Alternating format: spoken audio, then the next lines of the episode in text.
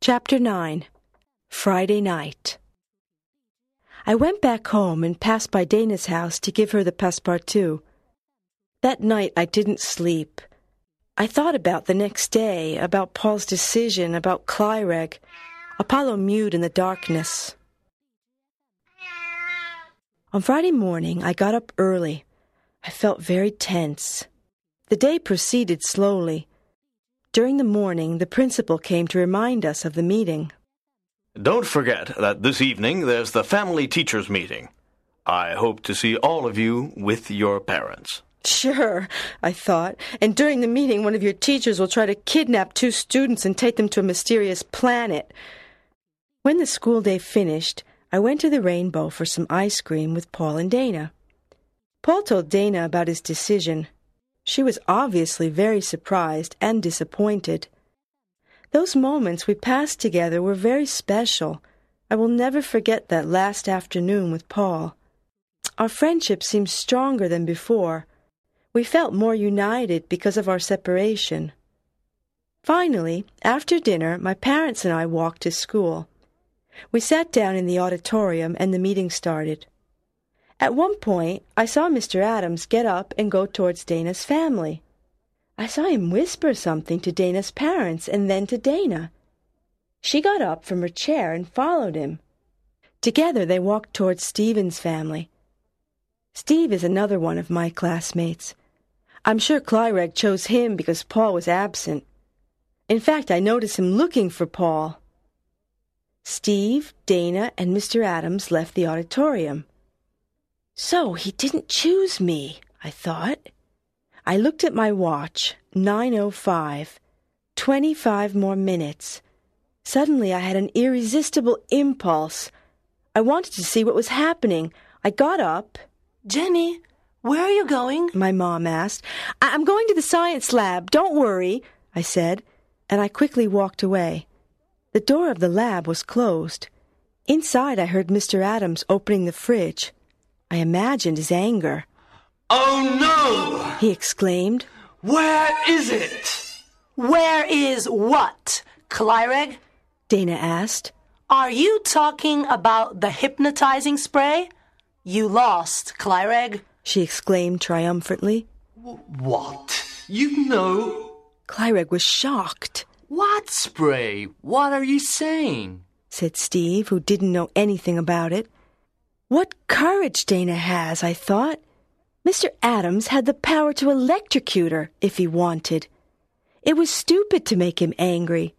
But in the end, it seems that Paul was right. Clyreg wasn't really a bad alien. Well, I don't think you need us anymore. Dana said. The door opened and she walked out. Come on, Steve. Everything's okay. Let's go back to the meeting. Then Clyreg came out. He seemed confused and helpless. I looked at my watch.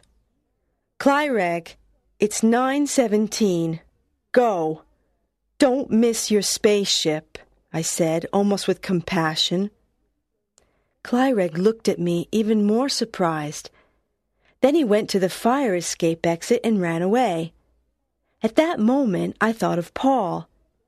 I followed Clyreg down the fire escape stairs and out of the building. Our school is very close to the old airfield, so Clyreg and I reached it at 924. The spaceship was already there, waiting for Clyreg. Its portal was open, but all the lights were off. The aliens from Mitrax didn't want anyone to see them. Paul was there too. When he saw Clyreg, he ran towards him. Clyreg, listen. I want to come with you. Take me with you. You, you could study me. I know you won't hurt me. Clyreg was literally shocked. Come then, Paul. Hurry. He said, recovering from his amazement. Paul! I shouted. Jenny! He ran to me and we embraced. This crazy adventure has finally finished. Fortunately, everything ended well for everyone. Paul said. Think about me sometimes, I said. I'll always think of you. And remember, I'll be back. Paul! Clyreg shouted. He was on the stairs of the spaceship. The portal is closing. Have fun in Mitrax, you space lover, I said, laughing and crying at the same time. Paul went up the stairs and the portal closed behind him. The spaceship lights turned on and it silently went up into the dark night sky. I watched it disappear into the blackness. Then I hurried back to school. My parents were still at the meeting with everyone else. No one seemed to suspect anything. Dana and Steve sat calmly near their parents. I, too, went back to my mother and father, smiling innocently. Today, six months have passed.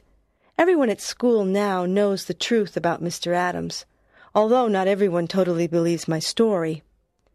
We have a new science teacher. Her name is Miss Lundberg, and for the moment she seems normal. Dana and I have been to visit Mr. Stone a few times, and his relationship with our class has really improved.